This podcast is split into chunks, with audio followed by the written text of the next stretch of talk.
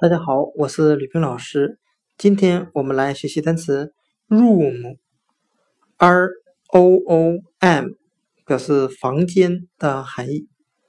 我们用联想法来记忆这个单词 room 中的 r o o 读入，很像汉语入进入的入的发音，再加上 m 字母。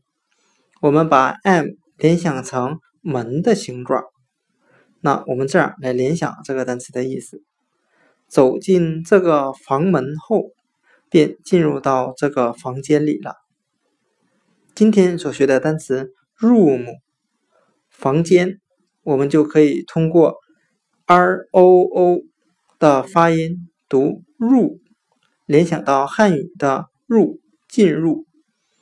再把词尾的 m 字母想象成房门的形状，由进入房门联想房间的含义。room 房间。